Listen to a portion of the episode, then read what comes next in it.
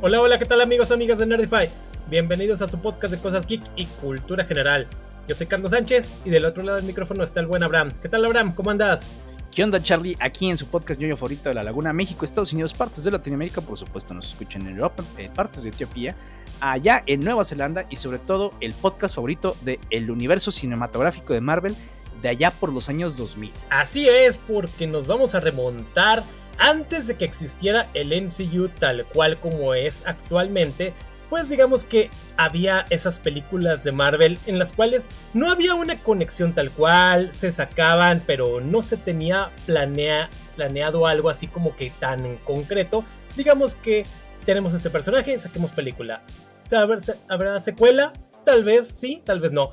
Pero son películas que en su momento Pongámosle por ejemplo de que todas fueron impulsadas por Blade en el 98, después obviamente por los X-Men en el 2000 y obviamente Spider-Man en el 2002 de Sam Raimi. De ahí en más, de estas sagas ya hablamos, así que no las vamos a mencionar, cabe aclarar. De hecho hay capítulos respectivos. Pero vamos a hablar de esos proyectos que están ahí independientes o que se quedaron en el intento de hacer una saga. Sí, ahora, todas estas películas, la mayor parte están, van de malitas a qué feo, qué asco. ¿No? No todas, hay, unas joyas, ¿eh? Hay unas joyas ahí. Eh, tal vez sean por nostalgia, otras que eh, yo no la veo tanto por nostalgia, sino que se me hizo eh, una buena película, etcétera, ¿no? Eh, sobre todo, por ejemplo, a mucha gente se le daría raro, sobre todo ahorita en el tema de, eh, que como están las películas de los superhéroes, en tanto queremos que estén interconectados. Y como decía Carlos, antes no era así. De hecho, era bien rarísimo que estuviera eh, conectado algo. O sea, de hecho, en algunas películas, cuando mencionaban a algún otro superhéroe que no era de esa película, al principio lo hacían como un easter egg, ¿no? Sí, así es. Este, ya después fue así como de, ay, que nada más para emocionar a la gente y se acabó. Hubo planeación de ver cómo interactúan algunos personajes, pero solamente se quedó hasta ahí. Este, y no hablando nada más de Marvel, sino de otros proyectos como por ejemplo Batman y Superman, pero ni siquiera eran sobre eh, la misma continuidad que tenían. Ahora, estas sí este, tienen, vaya, podemos haberlas visto, incluso muchas de estas películas tienen muchos clichés de películas de superhéroes y se nota.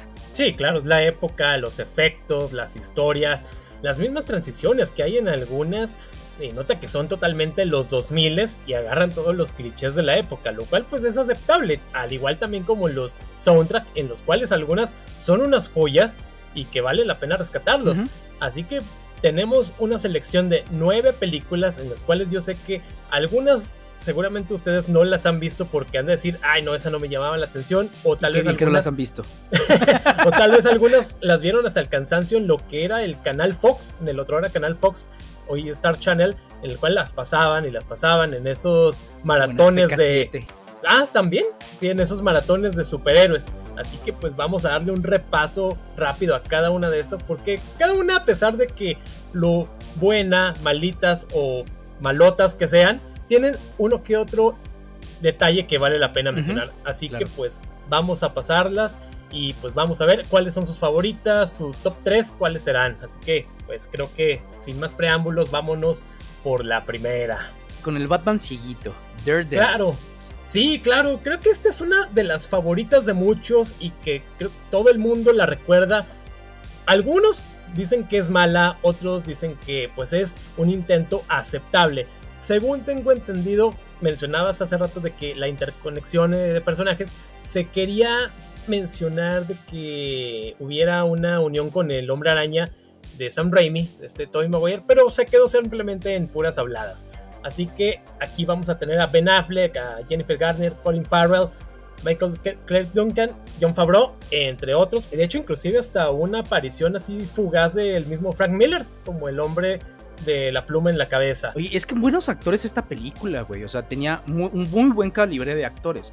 Claro que no todos dieron tal vez el ancho o la película no les permitió. Sí, exacto. Creo que el guion es lo más cliché que puede haber.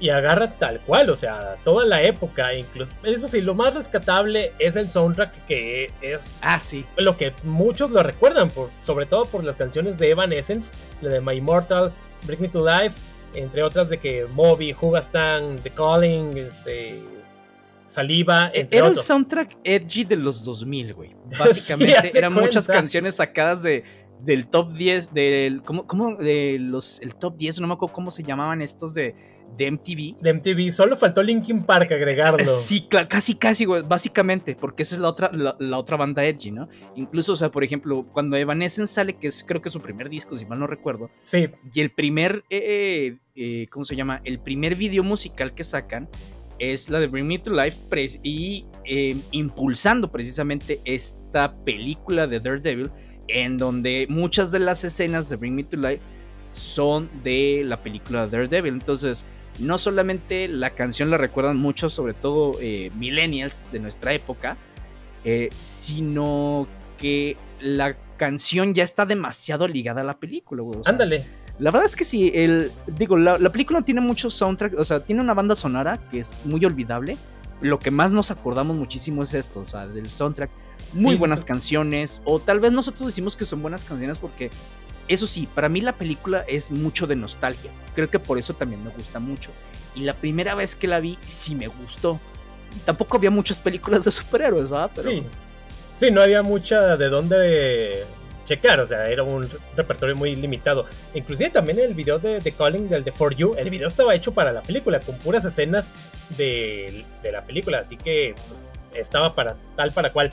Y sí, exactamente, o sea, vamos a ver aquí a Daredevil. Desde el inicio está sufriendo, eh, vamos a ver partes de lo que sería el final, luego ya lo vamos a ver ahora sí ya más adelante. Como película de superhéroes de, esto soy yo, ¿quieres saber cómo llegué aquí?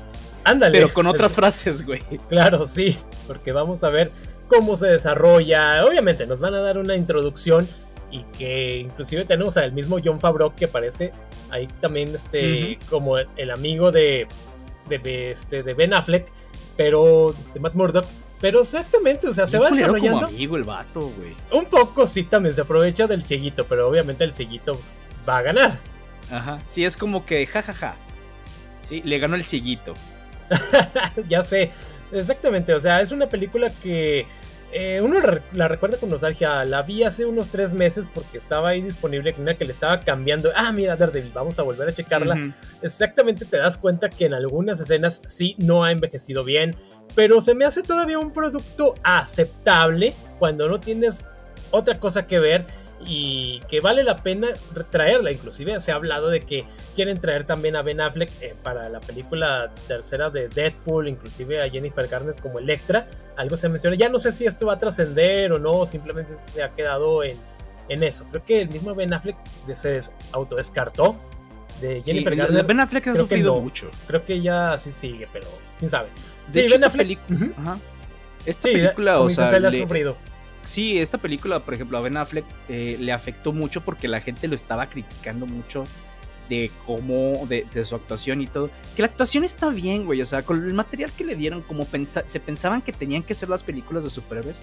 O sea, hicieron todo el mundo un buen papel, pero como tú dices, o sea, el guion no les dio para más. Incluso, te digo, hay muchas escenas clichés, muchas escenas, incluso hasta muy cringe de los diálogos. Aquí creo que este es el efecto de Batman y Robin en donde, eh, y en todas las películas, eh, vamos a ver muchos chistes que tratan de ser un, presagio de lo que va a pasar o un chiste sobre lo, lo que tiene el personaje. Porque, por ejemplo, aquí una de las primeras escenas de este Ben Affleck, pero como Matt Murdock, empieza, la justicia es ciega y dices, ay, qué mamada, güey. O sea, te da risa, pero por dices, está ciego. Pues dices, no mames, o sea, es, una estupería, es una estupidez, ¿no?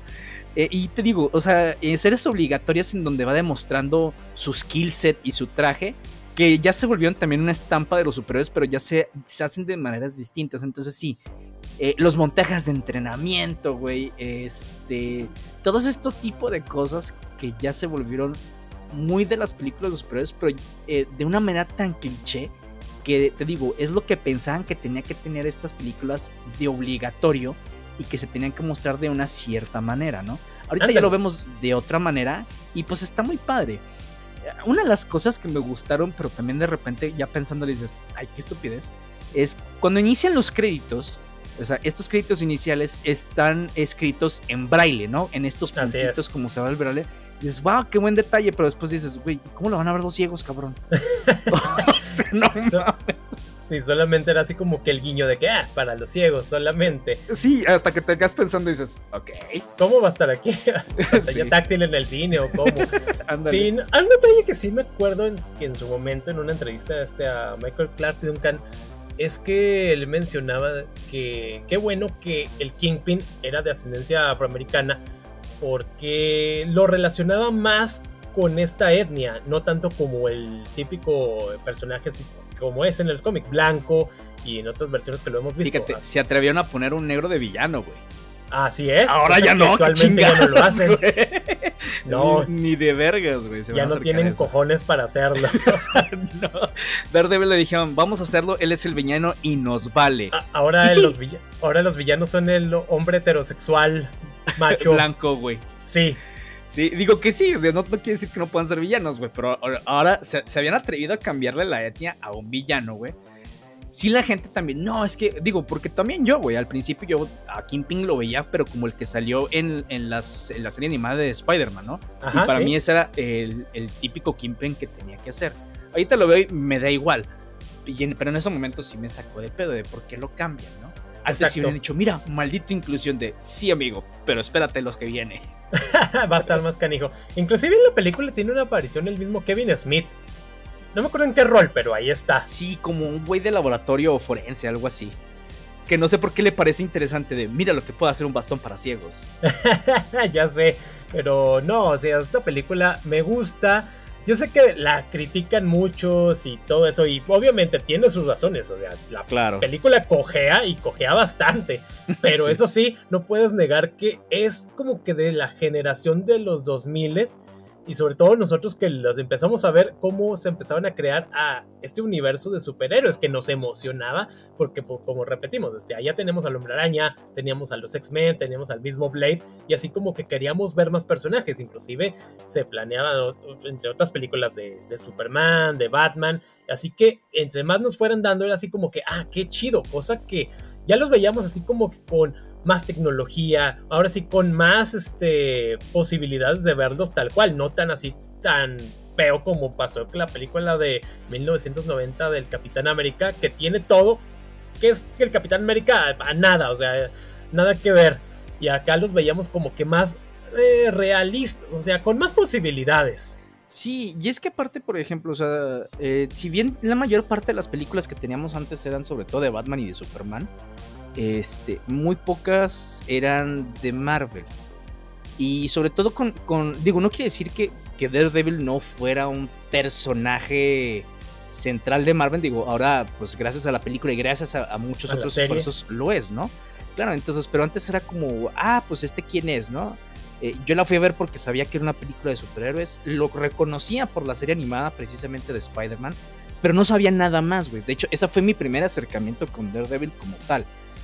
Eh, mucho de lo que vi ahí fue para mí parte del canon de Daredevil durante muchísimo tiempo antes de conocer bien la historia del personaje. Y lo hacen tan bien, güey, que, que no pasa nada. O sea, eh, ves el de cómo, cómo el papá eh, quiere, ¿cómo se llama? Hacer bien las cosas por su hijo.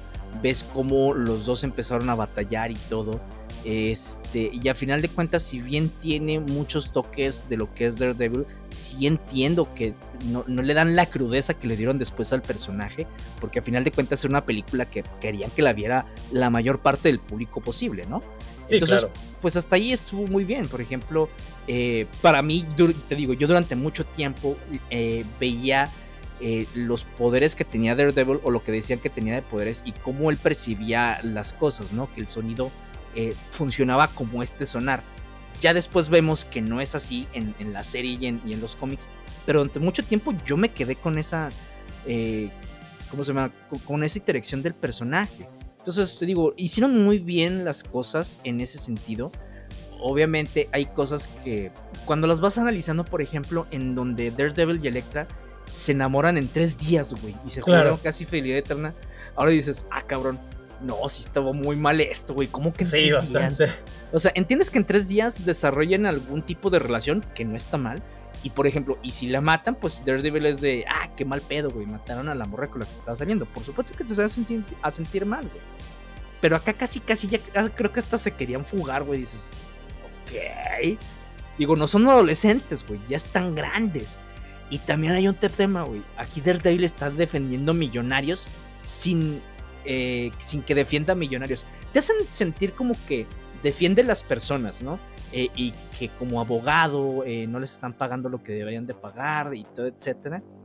Pero no ves más que un solo caso en específico, que es el de la chava al de la que tratan de al de la que abusaron de ella, perdón, y que después Daredevil castiga al cuate porque no lo eh, no lo condenaron. Y es una sola escena, o sea, no vemos otras partes más de lo que hace Daredevil para la comunidad que a mí de lo que vimos en la serie, que yo entiendo, es una serie y son más capítulos y es más tiempo, pero es lo que se me hace interesante, güey, que el vato lucha por eh, la gente trabajadora.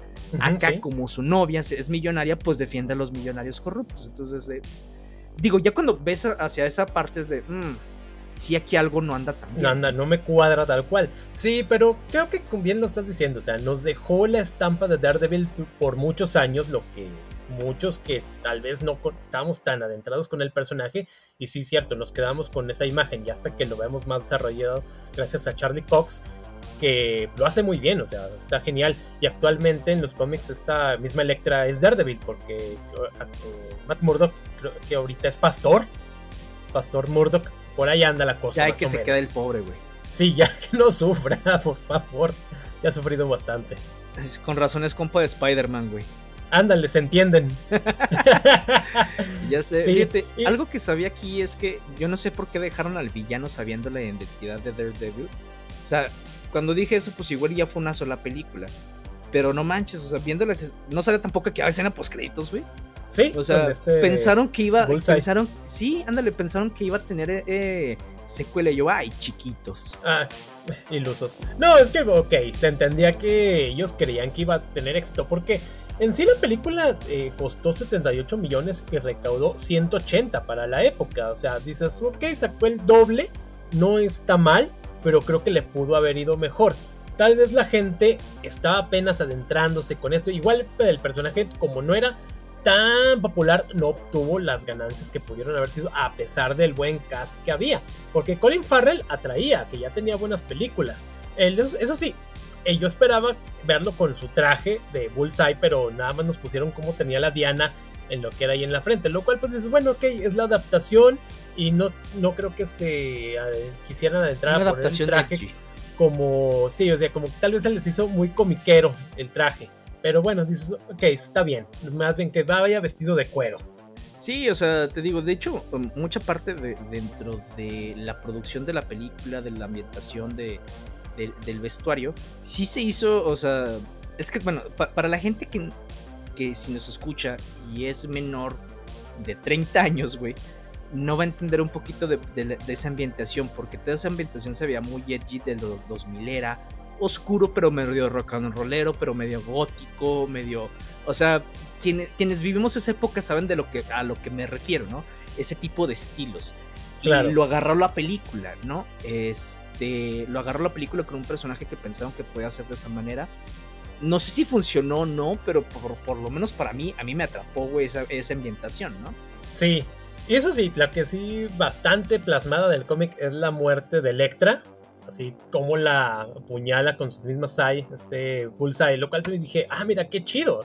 Sí, como que la- ya cuando la ves plasmada dices, ok, sí está muy, muy comiquera porque sí se ve como la atraviesa tal cual. Pero bueno, está bien, se acepta. Y el Daredevil al principio agarrándose de la cruz también, súper de, la, de las páginas del cómic, güey. Ándale, sí, sí, tal cual, o sea, buenos detalles, o sea, sí la película sí respeta algunas características y que, pues bueno, ya a fin de cuentas tenemos este producto ya que yo creo que ah, es bueno, pero digamos que pudo haber sido mejor. Claro, sí. Es parte de, es producto de su época. Exacto.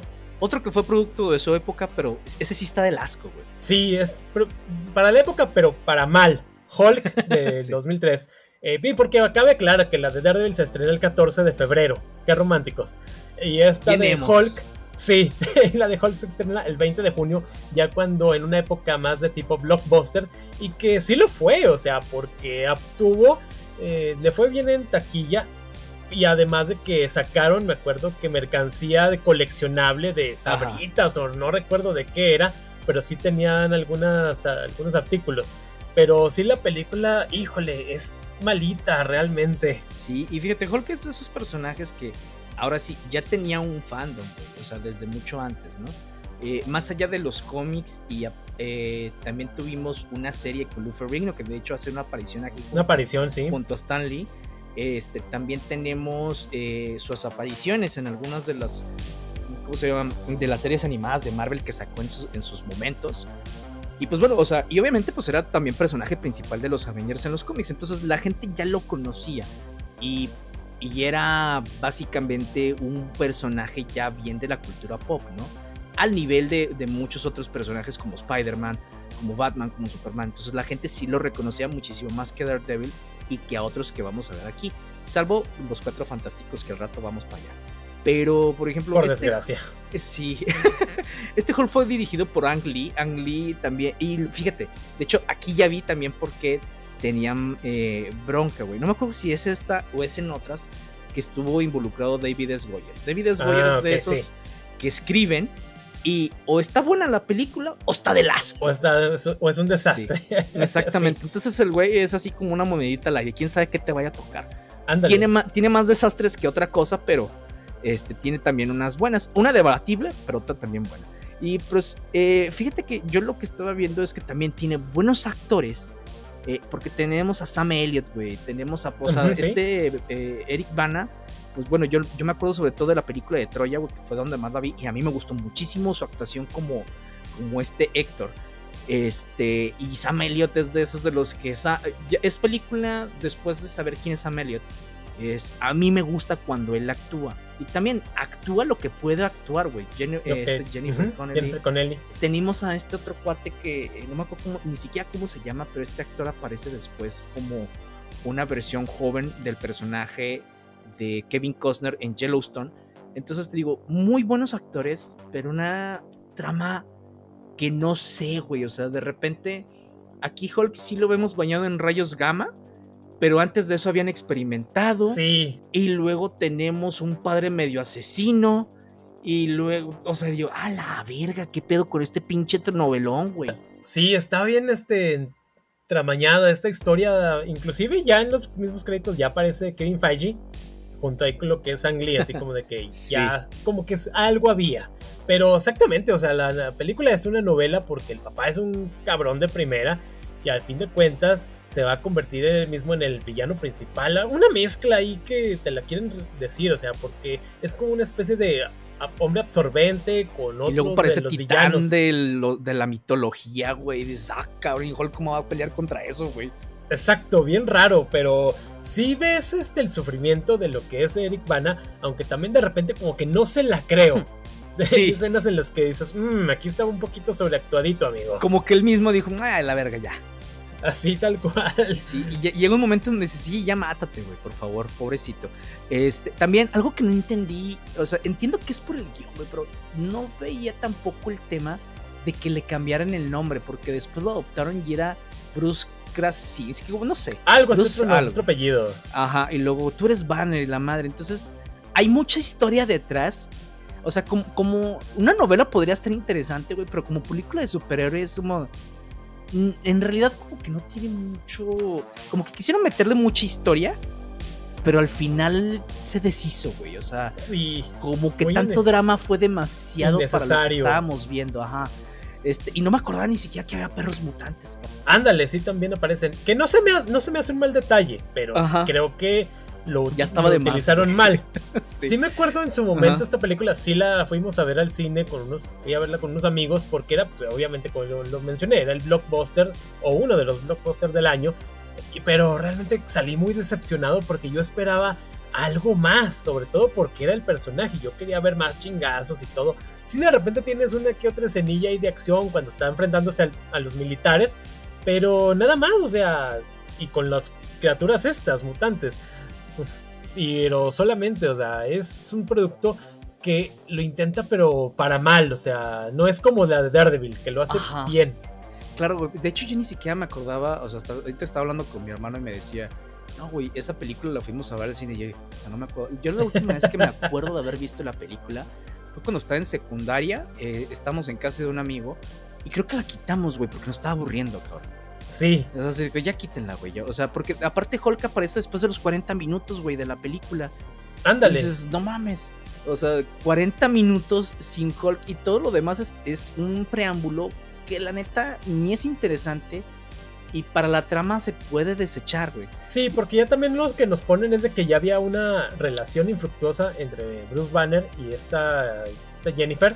Ajá. Eh, sí, y de repente se reviva, güey. O sea, otra vez. Ajá, es de... que, Sí, es como que sí, yo lo amo, pero yo corté con él es de... sí, con Betty Ross. Pero seguimos trabajando juntos, güey. Ay, güey, no.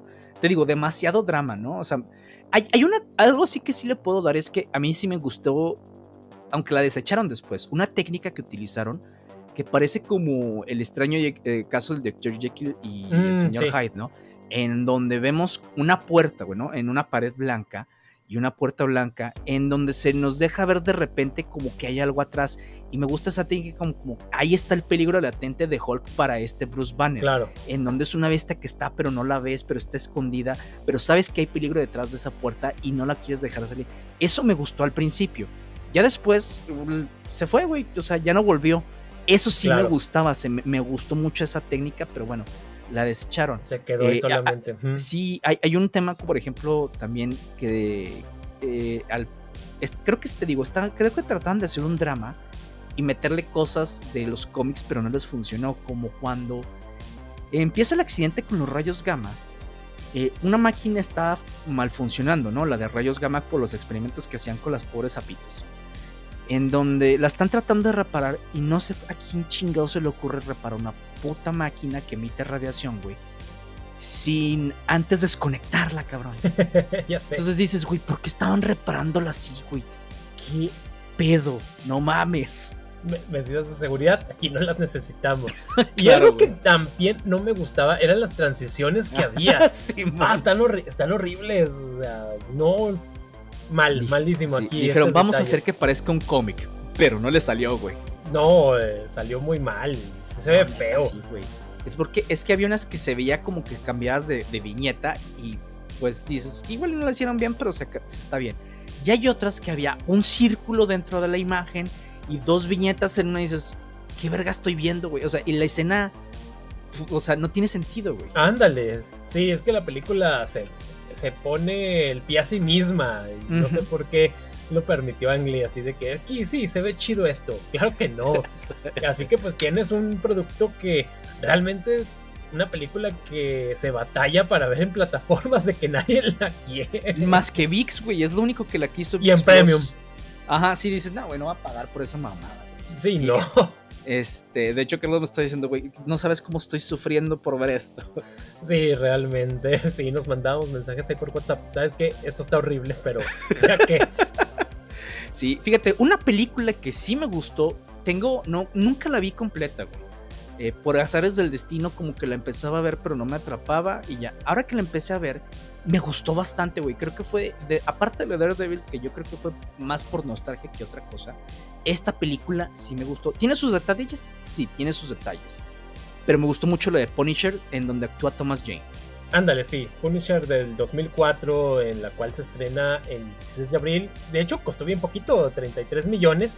Y tampoco es que haya recaudado mucho, solamente 55. Así, pero es una película aceptable para la época. Y eso sí, o sea, es un Punisher un tanto blandito, a mi gusto. Pero aceptable. No como el que sigue, ¿verdad?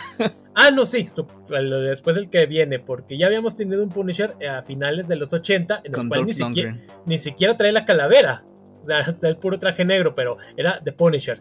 Así que, pues acá tenemos a eh, Thomas James y inclusive a John Travolta, quien es el villano principal, que es un este pues experto en lavar dinero y todo eso, el cual le va a traer todos los problemas, el que manda matar a la familia eh, de Frank Castle.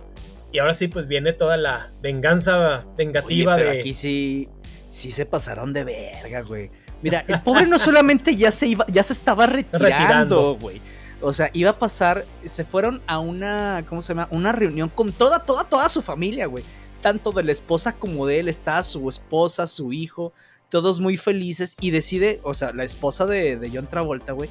No, sí, me mataron a mi hijo, pues mátenle a toda su familia. Y dice, güey, cámara. O sea, porque sí, todos los demás Punisher les mataron nada más a su familia principal, ¿no? Su esposa e hijos. Acá todo mundo, güey. A todos, ¿sí? O sea, a todos, güey. Hasta la abuelita. Y dices, verga, güey. Este vato sí sufrió. Y te digo, o sea, esas escenas. A mí me gustó mucho la película porque se siente no como una película de superhéroes, eh, se siente como una película de acción y de venganza. Y me gustó la premisa, me gustó la trama. De hecho, mi hermano también me dijo lo mismo. Es que, güey, si tú no supieras que es Punisher, o sea, tú la ves como otra película, pero sigue estando bastante entretenida. Como todo, ¿no? O sea, sus clichés. Pero sí me gusta, güey. O sea, me gusta sobre todo. También de repente eh, los matan en Puerto Rico. La policía de Puerto Rico, bien gracias, güey. Ándale. O sea, aquí sí, pobres latinos los hacen para un lado. Y quien lo ayuda es otro americano que estaba exiliado, güey. Claro, ah, inclusive. chingo mi madre. Inclusive en el mismo cast eh, está la misma Rebecca Romney, quien era más bien conocida por ser Mystique en la trilogía de Brian Singer. El mismo Eduardo Yáñez aparece como Mike Toro. Así cuando lo vi, ¿qué? ¿Es, Eduardo Yáñez. Sí, muy te dije a chica que se hacía ese güey. Sí, hasta y el actor este Kevin Nash, que es el ruso, ahí este ahí aparece también.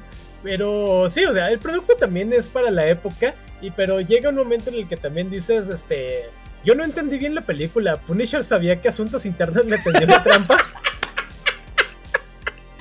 Es que, güey, es que me daba risa. Y le dije a Carlos, güey, tienes que decir esa frase porque me la manda por WhatsApp. Y luego me cago de risa cuando me la manda porque justo estaba viendo la película. Y le digo, güey, tienes que decir esa frase. Ya sé que viene, pero todo me va a cagar de risa porque me da risa y es muy pertinente para el tema, güey. Exacto.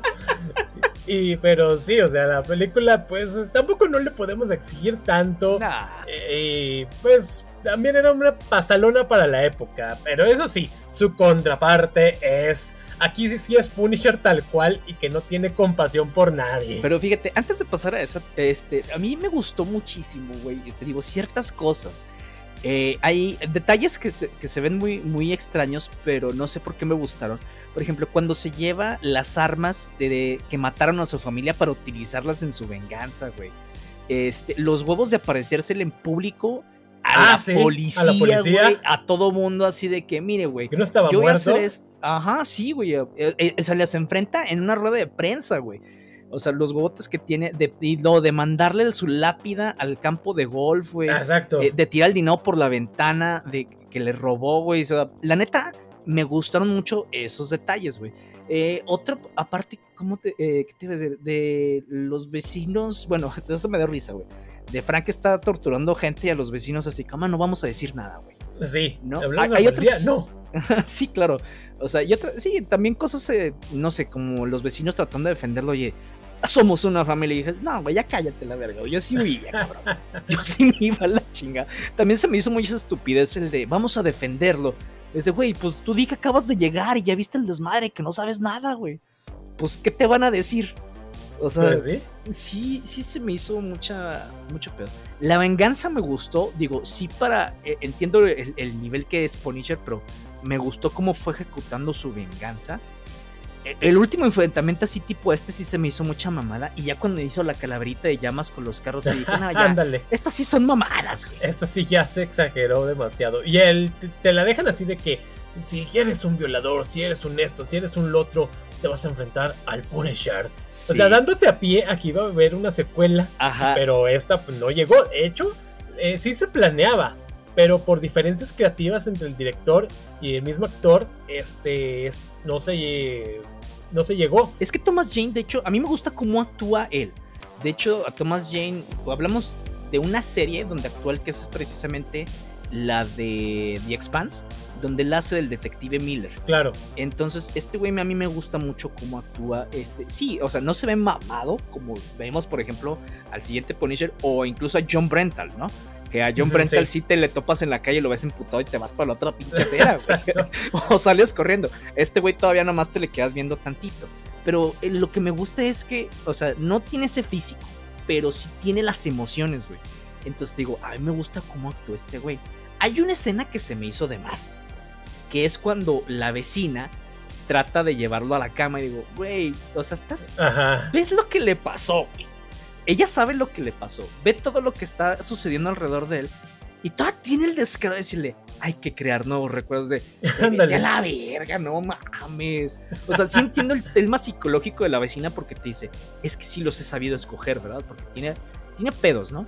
Pero sí llega un momento donde dices, güey, aquí pinta tu raya, no mames, o sea, Ándale.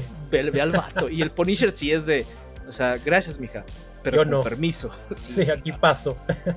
sí, él estaba más metido en otros rollos. Pero sí, o sea, película está buena también para pasar el rato, es aceptable. Y, ok, yo creo que sirve para la... Fue mi favorita de todo, el- de todo esto que vimos. Eso sí. de todo lo que hay. sí, es que está entretenida y vale la pena. Y pues bueno, pasamos a la que vendría siendo, damos el brinco porque para seguir hablando del Punisher, en la de Warzone de 2008, eh, en la cual ahora mencionamos que ya habíamos cambiado de director, cambiamos de actor, ahora tenemos a Ray Stevenson, que cabe aclarar que él falleció este año para lo que es el mes de, de mayo aproximadamente. De hecho, las causas aún siguen siendo un misterio, creo que todavía no se revelan tal cual que él fallece en Italia y actualmente todavía lo Lo mató la mafia. lo estamos viendo en el personaje de Bailan Skull en la serie de Ahsoka, que está, lo, lo está haciendo bien y está teniendo Sí. su fandom el personaje. Sí, la neta, pobrecito. Digo, bueno, no pobrecito, más bien qué mal pedo porque, pues, o sea, está teniendo un fandom y no va a poder continuar con el papel. Claro, inclusive el Ray Stevenson ya lo habíamos visto también aparecer en proyectos como de, de Clone Wars y en la saga de Thor. Así que pues ya también estaba metido en todo esto de rollo del- de los cómics y que estaba adentrado. Y fíjate que, o sea, no hace un mal papel, güey, este, como Frank Castle. O sea, nada más que como yo vi a Thomas Jane eh, y me gusta mucho cómo actúa, lo comparo obviamente también con John Brental, que hizo un estupendo papel, pues sí se queda un poquito de lado. Y, y lo que más se me hace raro es que como siento que no le echo tantas ganas al papel, por lo menos a demostrar la, la emoción que, que trae el Frank, el Frank Castle. Este, porque te digo, lo veo en la de Ahsoka, güey, y hace un súper papelón, güey. Y lo sí. veo acá y digo, ay, güey, hay algo que no me está como que más conectando". rígido. no sé. Ajá, bien Igual X, por-. Igual porque ya nos como la película ya la quisieron manejar como un reboot, pero que ya sin, sin una historia de origen, ahora sí de que ya es el Punisher tal cual, yo siento que tal vez quisieron darle que, que el güey ya se hizo frío, el güey ya dan la madre a diestra y siniestra. Sí, pero después lo ves ya con la familia, güey. Y digo, sí se ve la emoción, no te voy a decir que no, o sea, sí lo hace bien, se nota que el vato todavía está conflictuado. Pero aún así, para mí, no sé, para mi parecer le faltó. Otro que también se me hizo, porque es un buenísimo actor el cabrón, me gustan sus papeles, es Dominic West, que la hace de Jigsaw. Güey, pero aquí parece que le valió verga. Pinche acento italiano de la chingada. Incluso todos los demás que hacen acento italiano, dije, bueno, mínimo, güey, hubieran contratado a alguien que sí sepa hacer el acento que fue italiano, porque están del asco, güey. O sea, Claro. pinche acento, o sea, no sé, güey. Dominic West de plano ni, ni la quiso. eh, dijo, no, yo voy a hacer como me da mi chingada gana y a mí güey, ¿no? Exacto. O sea, ya sí salió. fue- eso fue lo que no me gustó, güey. O sea, la película no está mala. A mí me la habían vendido hace años como, no, esta es una super peliculona.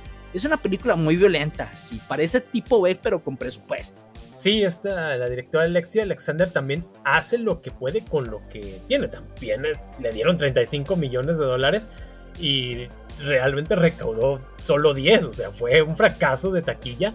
Pero con lo que obtuvo, da un producto, pues, más o menos decente. Y ella, creo, yo creo que dijeron, Punisher da chingazos.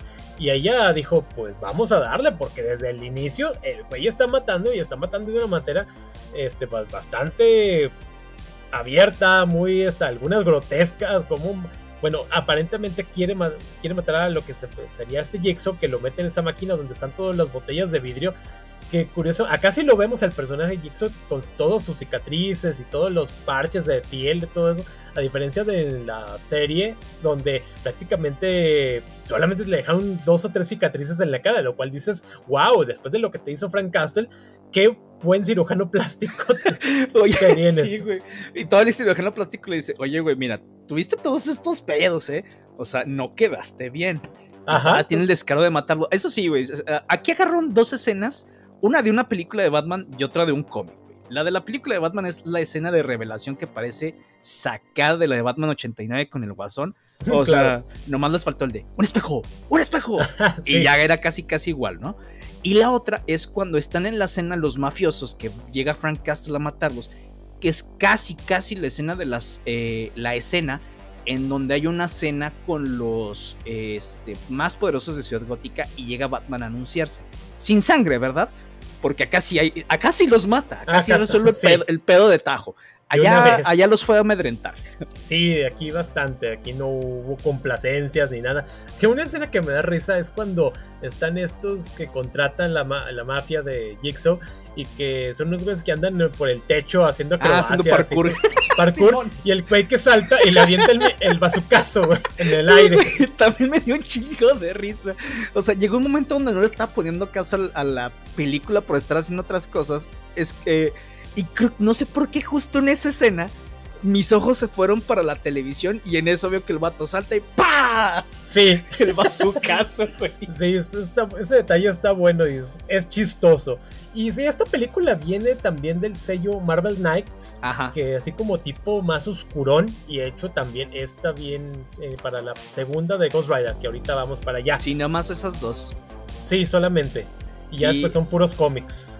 Sí, fíjate te digo, esta, esta película a mí se me hizo más como eh, de otras películas fanmade que he visto. Eh, porque incluso las escenas de violencia están muy hechas como para escenas de violencia. Claro. A veces algunas locuras así sin sentido que hacen los personajes. Y por locuras me refiero a de, soy loco, soy malo, jajaja, pum, pum, pum, ¿no? Ándale. Este, se me hace así como que para darle gusto a los fans, entre comillas, pero sin una coherencia muy buena del guion. Eh, hay otra, por ejemplo, hay una niña aquí que. Porque Frank mata a un policía sin querer. O sin querer, sí.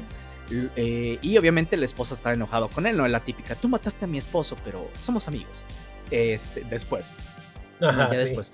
Y la niña, hay una niña ahí que es la hija, que ni le tiene miedo al principio y que dice, no, yo te quiero mucho. Y dice, güey, niña, ni siquiera lo conoces. Lo conoces. lo acabas de conocer. De hecho, cuando va a dejarles un dinero, eh, la niña empieza a hablar con él, la mamá lo apunta con, con una pistola. Y la niña así como que no es normal. Pinche, sí, es de que, oye mamá, mi crayón, de que, güey, niña, que no estás viendo que tu mamá está apuntándole con un arma a un cabrón que no conoces, güey. o sea, qué pedo, cabrón. No, sí, güey, o sea, un pinche trauma que lo pudo haber generado la niña como si nada, güey. Claro, pero así tal cual, como si no, hubiera, no fuera una esponjita. Y aparece en de Jurassic Park. Ándale, Exacto. Y lo mata. ya sé, Dennis Nedry. Sí, porque hace de Microchip el ayudante de Frank Castle, que es el que le da todo el arsenal. Los detallitos interesantes que tiene esta película. Que pues también, o sea, es pasalonas y traes ganas de ver chingazos. Y como bien dice Abraham, es como una película serie B con presupuesto. Ajá, exactamente. Así es, película de 2008. Y ahora vamos a volver al año 2005 porque vamos a ver una secuela no secuela de Daredevil, que en este caso es la de Electra, que también se estrena para lo que es el 14 de enero de 2005, en el cual está dirigida por Rob S. Bowman. Y que, ¿por qué decimos que es secuela y no secuela? Porque bueno, agarra de nueva cuenta el personaje de Jennifer Garner y nos trae en... Ha pasado el tiempo, pero nunca vamos a ver a Daredevil hay más que en una escena eliminada. Sí, y ni casi ni lo mencionan, güey. Ajá. O sea, fíjate, su, el amor de su vida y que no lo mencionan. Y nada. Y ya que de hecho ya se va a basar con otro vato, ¿no? Que, sí. Este, que no está mal, güey, pero pues así me sí se me hace extraño así de que no, ya no voy a volver con él. Es de, güey, pues si ya se, ya encarcelaron a otro cabrón, ¿qué tiene de malo? Pero bueno, algo que sí me da un chingo de risa es que, o sea, dices, pues a Electra la mataron acá, ¿no? Acá tenemos cómo sobrevivió una especie de combinación entre medicina y la técnica del doctor Miyagi, Bien poderosa. sí, porque acá va a aparecer lo que es este Stick, quien es el que va a fungir como el maestro, el sensei de Electra, este que es Torrance Stamp y que pues, nos explican todo este rollo, cómo sobrevivió, cómo la hizo renacer, etcétera. Y finalmente, pues el personaje acá se vuelve una protectora de una familia que por, nos empieza a cuidar sin saber lo que hay ahí un trasfondo. Finalmente, pues vamos a ver a, pues, unos personajes medio curiosos. Eh, los más, la más conocida es la que sale de tipo Mary, Pero salen otros que dices, güey, ¿quiénes son estos y por qué están haciendo esto? O sea, la película creo que empieza decente y poco a poco se va cayendo. También tiene un soundtrack que quieren hacerlo parecido al de Daredevil, pero no les pega. Sí, no, les faltó música 2000 era. Nada más tiene, creo que una de Evanescence y lo demás es como que más desconocido y no tuvo ese punch que querían reflejar. O sea, querían agarrar. Yo creo que se les acabó el presupuesto para licencia, Ándale, tal vez. De la, de la música. Exacto, y porque también la película costó 43 millones de dólares y solamente recaudó 57. En su momento, cuando estuvo en el cine, yo así como que eh, no se me antoja. Porque incluso los, yo me acuerdo de los trailers y tampoco me daban ganas de verla, güey. Porque, o sea, bueno, ojo, yo no conocía más que el personaje de Electra en la Daredevil. Pues sí, o sea, en realidad, de hecho, hay varias películas de superhéroes que no fui a ver en su momento porque no sé ni a quién chingados era, güey.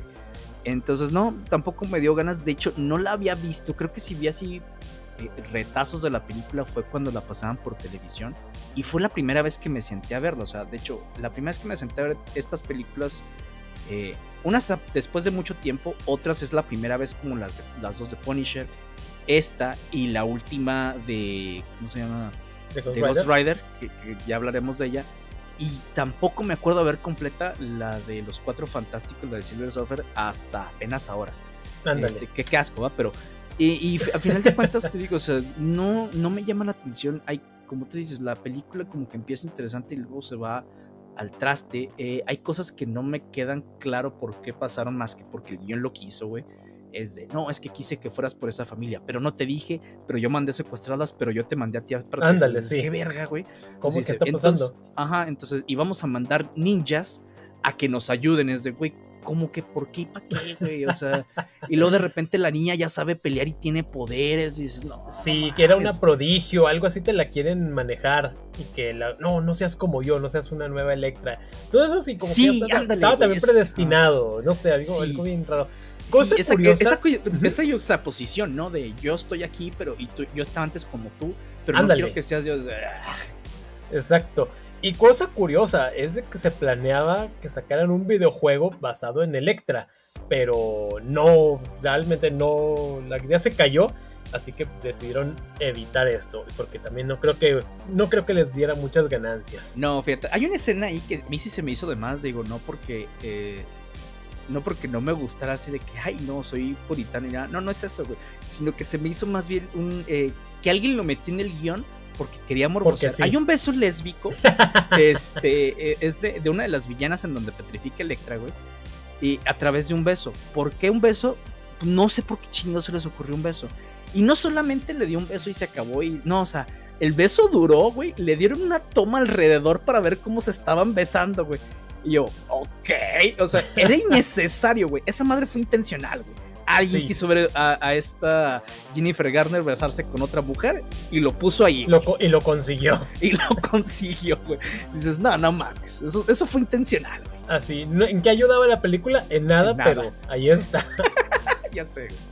Sí, no, este, Electra, es de esos que te puedes saltar porque eh, realmente la película no te ofrece más y sí este no ayuda como para seguir creciendo a lo que sería el universo de Daredevil y hasta terminó enterrándolo por muchísimo tiempo hasta que sale lo que es la serie de Netflix y pues sí, o sea, no se puede no podemos hablar mucho de esta película más que porque también hay una escena donde empieza a pelear contra unas sábanas que están siendo manejadas por uno de los otros este, villanos, así que de que, ok. De hecho, es la que más he usado para decir, ve esta mamada, güey. Exacto, es como que la, muestra de que por qué es malita la película. Ya finalmente solamente nos muestran a Electra yéndose. Creo que ahora va a trabajar en una empresa bien chingona o algo así. Pero nada más, o sea, tal cual. Sí, porque solamente en esa escena eliminada donde se aparece Ben Affleck, así de que te estoy esperando. y es como un sueño. lista. Sí, es un sueño aparte. Y solamente eso, o sea, tal cual finalmente quedó eliminada y, nada más. También hay otras escenas eliminadas, pero no, no aportan, no ayudan nada de nada. Qué bien que los eliminaron. Hubieran eliminado la película. Otras que hubieran ah, eliminado son estas, que, ah, fueron hasta tuvo secuela, güey. Los Cuatro Fantásticos. Ojo, los Cuatro Fantásticos son una de las propiedades más valiosas de Marvel, pero a pobrecitos, güey. cómo les ha ido mal. Es que estas películas dos, eh, la, de, la de los Cuatro Fantásticos 2005 y la 2007 con el Silver Surfer, fueron hechas para hacer el blockbuster de la época y les fue bastante bien en taquilla respectivamente, porque esta primera, eh, que viene, bueno, ambas son por Tim Story, el director, la primera tuvo un presupuesto de 90 millones y recaudó 335, lo cual pues es bastante bueno. Pero es una película en la cual vamos a ver a un Doctor Doom que dices, híjole, es, es que también tenemos que ser sinceros, el Doctor Doom es uno de los personajes más complicados de adaptar por todo lo que es, a su alrededor. Y los Cuatro Fantásticos, a mí personalmente nunca me han gustado. Tengo un problema con ellos, tanto en películas, en cómics, que no me convencen. Y es que yo siento que sus de sus este, poderes son demasiado caricaturescos hasta cierto punto. Y sobre todo el de Rich Richards es el que menos me gusta. Ya después, ya después les dan unos valores bien eh, eh, superdimensionales a sus poderes, güey. Como de la mole es tan poderoso como Hulk. No, no mames, no es cierto. No, no es cierto. Y de repente Johnny Storm es uno de los personajes más poderosos. El vato está en llamas y ya, güey, no pasa nada. Todavía su Storm te la paso por los campos de fuerza, pero hasta ahí, güey. Ajá y de Red Richards porque una de las mentes más privilegiadas del mundo solamente. Pero el poder no le ayuda, güey. Y, tiene sus y tiene también sus problemas acá en la cabecita, aparte. aparte sí, no manches. No, o sea, fíjate, eh, una de las cosas que yo me acuerdo mucho de la película que le criticaron al principio, a mí no me hizo tanto en ese momento, ahorita que la estoy viendo sí, porque a mí no me convence Jessica Alba como su Storm, güey. Para nada, güey.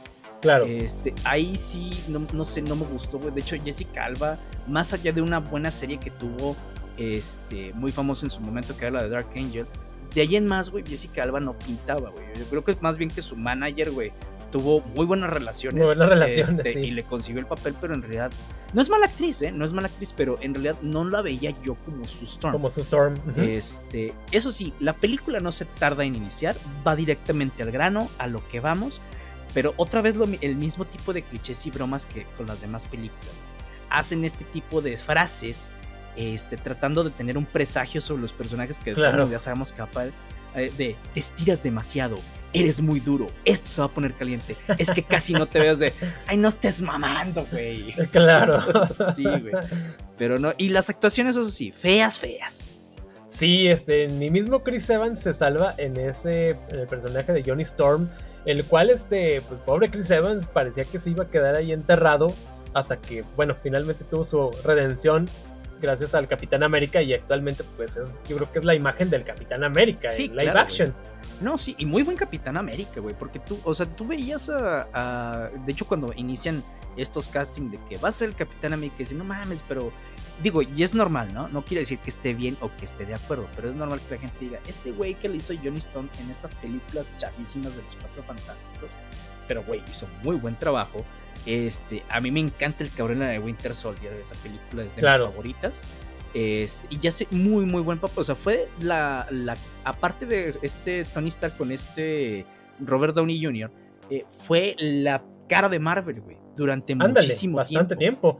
Y sí, también el mismo Ryan Reynolds, que después de tener un pésimo Deadpool y luego también eh, un linterna verde bastante cuestionable hasta que finalmente ya le dan un Deadpool tal cual y ahorita lo, no ves que sea quien pudiera reemplazarlo, o sea, es, ya se quedó con el personaje. Y acá cosa similar con, con Chris Evans, o sea, es, él es el, la imagen del, del Capitán América y eso sí, o sea, alguna vez habló de que pudiera regresar, pero cosa que lo veo complicada porque creo que él ya quiere dedicarse más a su familia. Bueno, si tienes los millones de dólares en la cuenta de banco, claro que lo puedes hacer. ya sé. De hecho, el vato hace poco se acaba de, de casar, güey. Este, y yo lo había visto, de hecho, no en una película, sino una serie que, estaba en Apple TV. Eh, que llama eh, algo así como Need to Talk About Jacob o algo así, no me acuerdo muy bien. Ah, pero está muy buena porque el papel, el, este, el papel que tiene este Chris Evans ahí es de un papá que trata de eh, sobrellevar un tema de un asesinato y que piensan que fue su hijo. Y, es, y está todo el misterio de ahí que pasa. No se los voy a explicar, pero está muy bueno todo el tema. Eh, y hace muy buen papel y se deja la barba, este, el, ¿cómo se llama? el cabello ya no lo trae rubio, es su, su color de, de, cabello natural. Y te digo, es muy buen actor, pero sí aquí todo mundo le valió tres kilos, güey.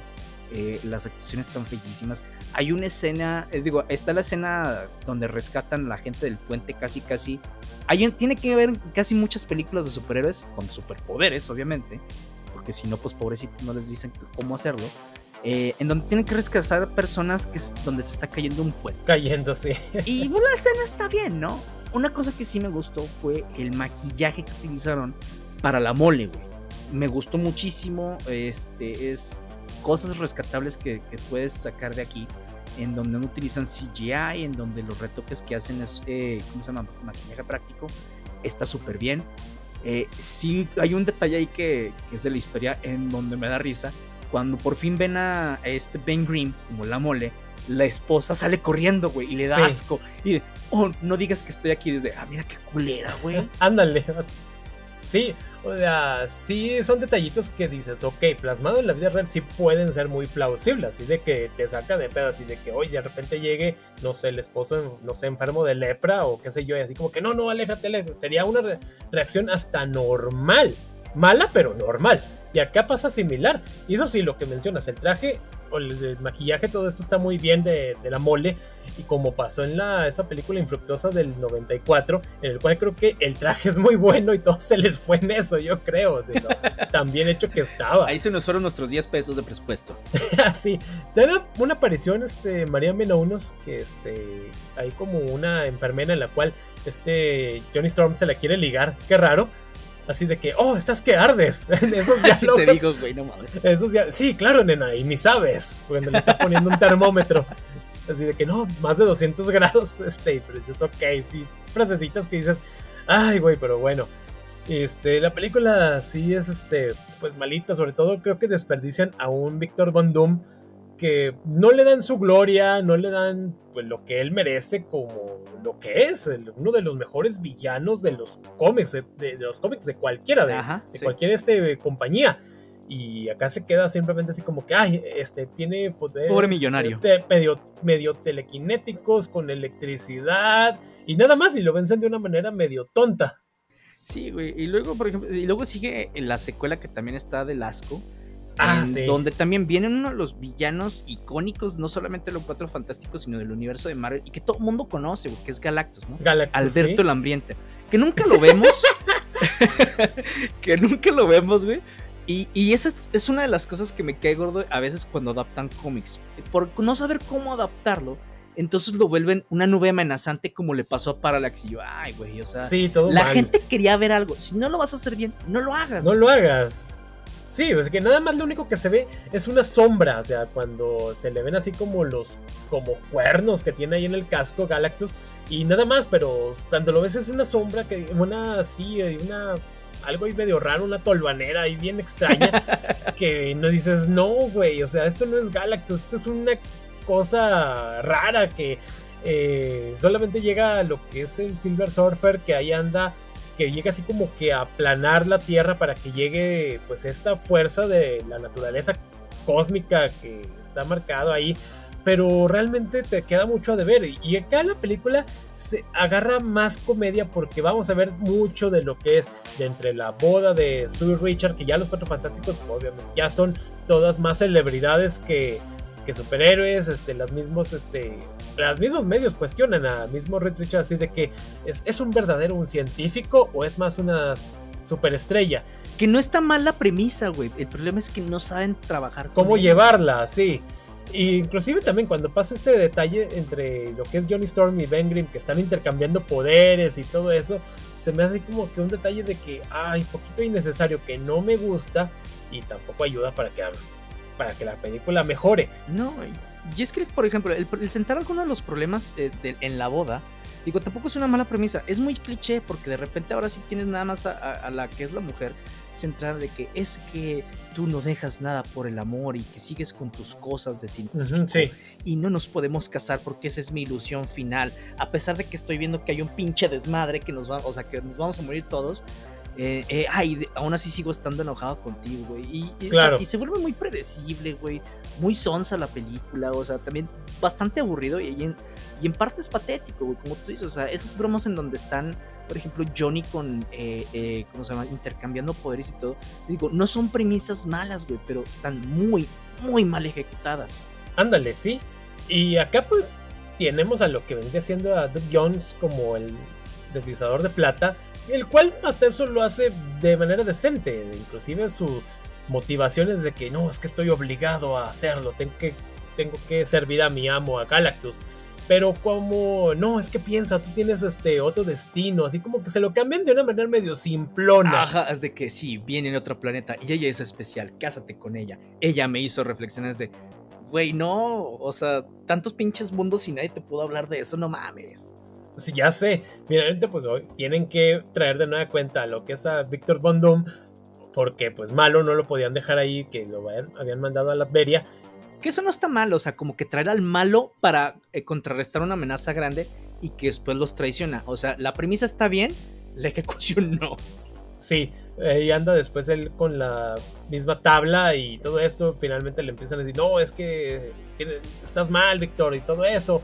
Pero obviamente Doom pues, quiere su desmadre. Igual queda, queda de ver si no nos dan un Víctor Von Doom tampoco digno. Finalmente, pues ya cuando aparece lo que es Galactus, ay, fue lo peor que pudo haber pasado, que llegara, Dios mío. Sí, güey, es que te digo, o sea, y al final el, el sacrificio de Silver Surfer de yo me enfrentaré, entonces te digo, como premisa mucho de esto no está mal, pero es que es la manera de ejecutarlo muy simplona, muy patética, güey, o sea, los personajes los vemos como, ni siquiera como calcas de algo más, güey, o sea, son clichés andando, y ese es el problema. Sí, hay escenas de acción buenas, no lo voy a negar, güey pero pues es lo único que me dio a ser tolerable para ver la película y son clips que puedes ver en YouTube y se acabó. ¿Y si nada no más? ves la película, no pasa nada. Entonces, es innecesario. Sí, solamente está la, la escena post créditos de esa donde está el Silver Surfer este, flotando en el espacio y si nada más la tabla se dirige hacia él, así dándote pie de que él sigue todavía vivo. Fíjate, ni siquiera sabía que había escena poscritos de lo que ni siquiera me quise quedar a ver la película, güey. O sea, es, es, eso, güey. Hay, otras escenas en donde la típica, donde se supone que van a atrapar a Silver Surfer eh, y que están hablando con él, güey. Y siempre tienen con un estúpido que tiene, ¡abran fuego! Y ahí van a abrir fuego contra una amenaza que no saben ni qué pedo. Que no saben ni qué pedo, sí. Que digo, entiendo. Eh, no, ¿El temor? güey. No entiendo, güey. Entiendo el temor pero se supone que son militares, güey. O sea, como militares de. A ver, güey, estos son los, los escenarios que pueden estar así, güey. Ya cuando vemos una amenaza, pues entonces sí le disparamos. Pero si no, hay, si no estamos viendo la amenaza latente en este mismo momento, es una táctica muy estúpida. Entonces, claro. no mames. Y luego hay otra, güey, que me da risa. Cuando empieza, que es el patrón de vuelo, de vuelo de, de Silver Surfer, ¿no? Llega a Japón, y luego de repente está en Egipto y luego en Los Ángeles y luego en Nueva York. Ah, cabrón, qué chingos hizo, güey. O sea, se fue desde Japón hasta Egipto y dices, ok, agarró una, ¿no? Y dice, y luego a Los Ángeles, ok. Y luego de repente en Nueva York, ah, chinga, ¿por qué hizo eso, güey? O sea, sí, yo sé que no tiene nada que ver con la película, pero es el, el detalle, esas pequeñas cositas que nunca cuidaron de absolutamente nada y se nota en toda la película. Claro, sí, este, obviamente la película les funcionó en tanto en taquilla, 130 millones en cuanto a presupuesto, recaudaron 300, y pero sí también una película que quedó de ver y mandó a enterrar a los Cuatro Fantásticos por muchos años para todavía ser enterrados todavía más años después. Ah, y luego que salieron de hecho con esa película de los Cuatro Fantásticos. No, es que aquí se entrometió el estudio. Yo no lo niego. Hay estudios que se entrometen mucho con las películas y las hacen mierda. Sí es cierto pero siento que de repente se vuelve, güey, una excusa de los directores. No quiere decir que no sea cierto, pero parece que es la tendencia, güey. Sí, de decir eso, no, es que el estudio se intrometió, yo tengo mi material iba diferente, así como que ¡ah! sí, ya Simón. y luego hay otra película, este, con, con un actor muy icónico, güey, que no se me hace mala la película. No está buena tampoco, pero está entretenida. Sí, así es, este Ghost Rider del 2007 en la cual esa en su momento iba pasando con mi novia de aquel entonces, íbamos pasando por el cine, unos cines que desaparecieron, y así como que, mira, Ghost Rider, ¿la vemos? Sí, y estuvo padre, o sea, no, sí, sí nos gustó, a pesar de que, porque ella no era tampoco así de que dijeras, uy, conocedora de cómics, pero diga, digamos que le agradó. Ya ahorita la película me gusta por nostalgia, porque también cogea de muchas formas. Inclusive el Nicolas Cage, pues es Nicolas Cage a fin de cuentas. Sabes que me da risa porque justamente tenía esa frase. Pues es Nicolas Cage. O sea, no, no, que no lo puedas pedir mucho más bien, si es un buen actor.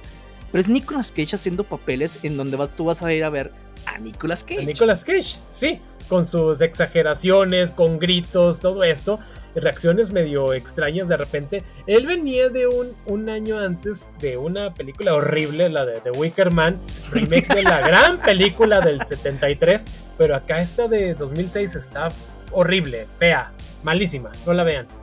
No, y fíjate, está esta, eh, también sale Sam Elliott, te digo, Sam Elliott es uno de esos sí, eh, actores que a mí me gusta muchísimo cómo actúa.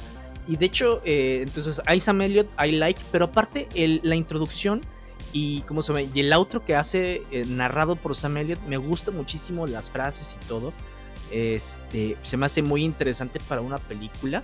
No quiere decir que haya sido todo el tono de la película, pero Sam Elliott te va diciendo así como eh, el espíritu de las personas, de lo que quieren hacer, de que todo el Entonces, está muy chido, está muy, muy bien escrito, está muy bien narrado.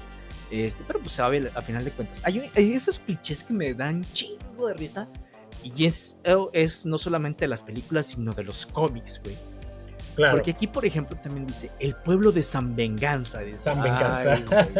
seas mamón.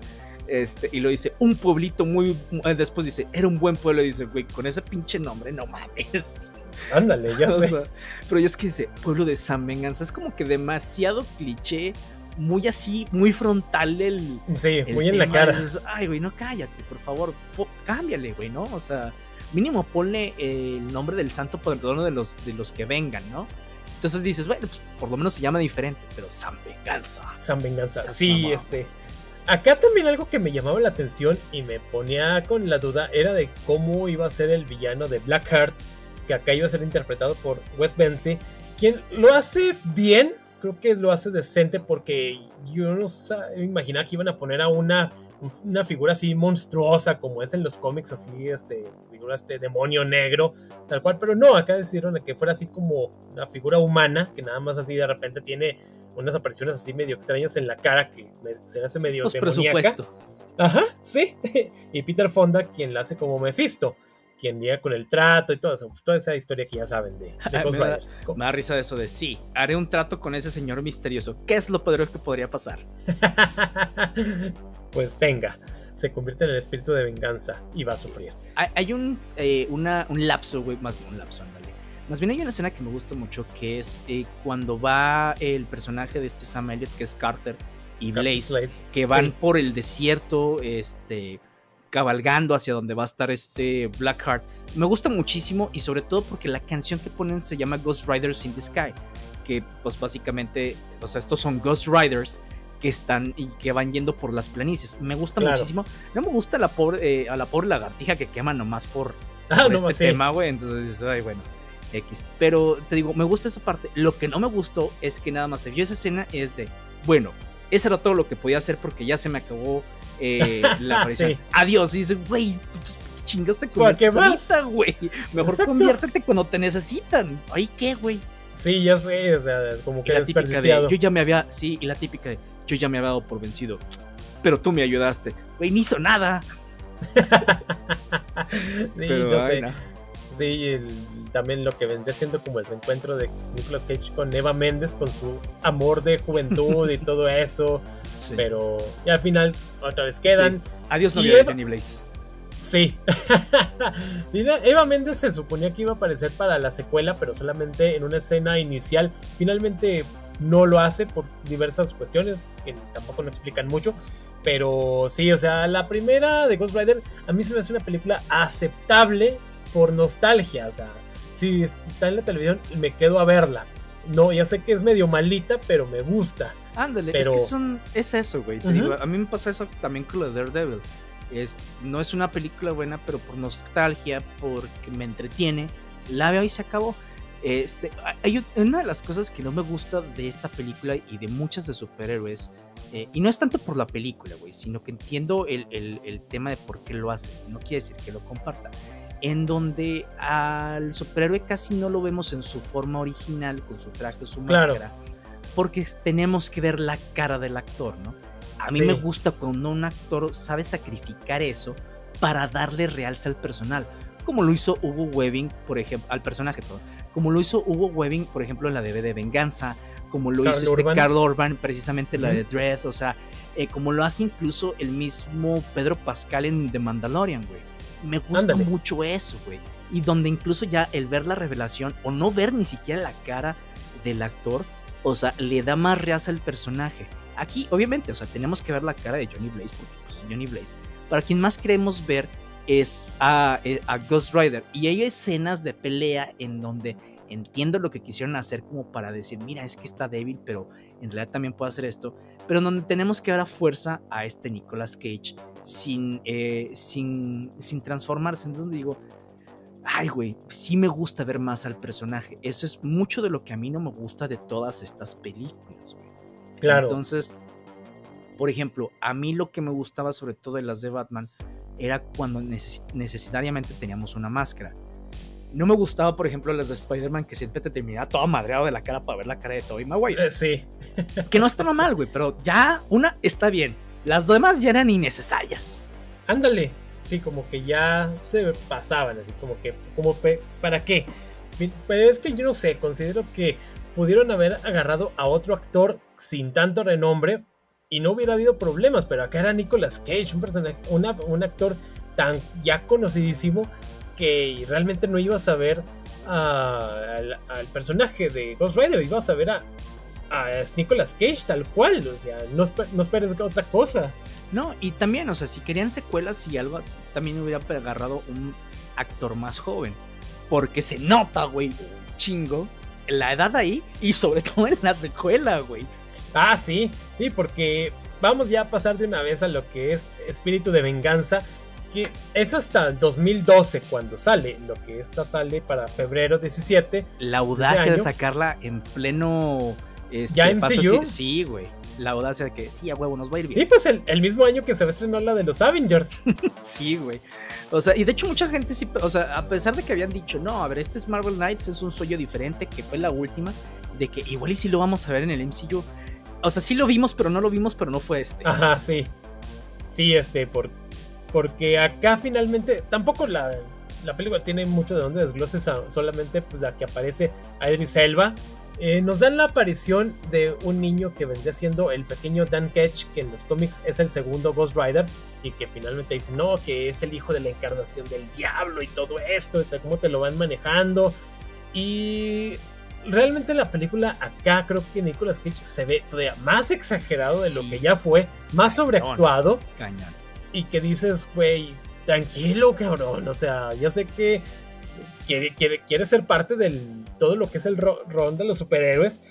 Pero acá sí se vio como que demasiado. Sí, no fue tu época, carnal. No fue, ya, acéptalo. Ya tuviste tu cameo ahí y se acabó. Pero sí, porque aquí vemos mucho de Johnny Blaze, que nos vale verga Johnny Blaze este, y poco de Ghost Rider, güey. Este, y la neta, o sea, sí se ve muy viejo este Nicolas Cage ahí. O sea, si la de Ghost Rider se veía muy viejo, aquí parece que ya lo, van a llegar a llevar a, a, la casa de retiro de la anda, güey.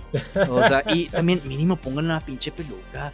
Ah. deja tú las entradas, la frente hasta arriba, güey. Ah, sí, porque también la película iba, fue hecha en 3D, para 3D, o sea, y se notan en algunas escenas ya cuando la ves sin necesidad de esto. O sea, como que, ah, aquí está lo de 3D, pero dices, güey, es como esas películas noventeras en las cuales te la plasmaban así en la carota, 3D, 3D, 3D. Y no, acá realmente sí falla. Solamente hay dos, tres cositas rescatables que yo creo que serían la escena donde está como que enfrentándose a los otros este, malos ahí con una grúa, una ah, gigante. Sí, justo tenía eso. Dije, eso es rescatable. Y qué bien que lo hicieron porque se vio genial, güey. Sí, eso sí está muy bueno. Y, Y, la, ahí se le fue el presupuesto. y la escena de la persecución final, esa sí me agrada. Ese- pueden ver el clip ahí en YouTube. si Sin no necesidad de ver la esto. película. Claro. Sí, este, güey. Y de hecho, también este es de David S. Goyer. Producción y guion, güey. Dice, ay, con razón. Con güey". razón. Es que, güey, mira, yo no sé qué pasa con David S. Goyer, güey, que te digo. No te creas, güey. Nada más tiene dos películas que medio me gustan de él, pero en tema de superhéroes, que es la de Batman Inicia, pero obviamente ahí estuvo Christopher Nolan y él es mucho de ir guiando muchas cosas. Y a cosas de David S. Goyer, pues obviamente le dijo, no, güey, ¿sabes qué? Hay que cambiar esto. Y la de Man of Steel, que sí, entiendo que es un pedo para la gente por, por el tema de Superman, pero aún así me gusta esa película porque tiene otro tipo de dimensiones, pero también ahí Zack Snyder es otro de los directores que agarra mucho el guion y va jugando con él. Entonces siento que le quitaba mucho a David S. Goyer de ahí. Yo sí estaba emocionado por un, eh, una producción de David S. Goyer con las, la de fundación de Isaac Asimov con, esa, con Mm, esos sí. libros. Hizo un desmadre, no me gusta, dije, que güey, ya, jamás le vuelvo a dar un voto de confianza a ese güey. ya sé, todo mal. Y luego también está Idris Elba, que es un muy buen actor, me gusta mucho cómo actúa, pero aquí no sé si le vale verga. Pinche acento de la chingada de Idris Elba. Medio sale, medio no, y se acabó. Hay algo que me da un chingo de risa que es de, soy el diablo, o sea, Mephisto, pero voy a contratar a mercenarios, güey. O sea, como que, ¿para qué, güey? Si tú tienes poderes, cabrón. No, es que lo te lo explican, que en la Tierra no tiene tantos poderes, como que se pierde. Pero tiene poderes, güey. O sea, tiene más poderes que los pinches mercenarios. bueno, eso sí. Sí, este, todo, todo mal, este. Casi nada se rescata, más que esas dos escenas en las cuales ya les dijimos. Y sí, o sea, ya, ya de Ghost Rider ya solamente lo vimos en la aparición en la de Agents of Shield, eh, como el tercer Ghost Rider, este Robbie Reyes, que trae, pero anda en un coche, acá es distinto. Ah, y nada más, o sea, Y que después que Este- descanonizaron, güey. sí, lo sacaron del canon. Pobres. Sí, ahorita sí hay, sí hay pláticas de si vaya a regresar un Ghost Rider o algo más que estaría muy chido, güey, porque, o sea, digo, Marvel ya se quedó sin dos de sus principales, tal vez tres, que son el Capitán América, que son este Iron Man. Pero de todo así tiene un muy buen roster todavía que, que puede aprovechar, ¿no? Dentro de uno de esos es Ghost Rider. Una de las cosas que no me gustó aquí y se nota en la época en la que lo sacamos es que de repente hay muchos chistes marvelescos, güey Ándale. en donde dices, ah, ya vi, ya vi por qué está el pedo. Y luego, en una de esas, por ejemplo, también en donde vomita este chavito a Johnny Blaze. Le vomita fuego, yo lo sé. Pero de todos modos dices, "Ay, güey, es innecesario cómo le pasan los poderes. güey". O que le Algo- dice, ajá. este, ¿tú cómo orinas cuando eres Ghost Rider? Y se pone así como a orinar y se ve así como si fuera un lanzallamas. Ay, sí, güey, dices, no, no mames, güey. O sea, es... es- Da cringe. Sí, güey. O sea, sí te risa en un inicio y ya después que lo sigues viendo dices, no, no está chido. Ya no.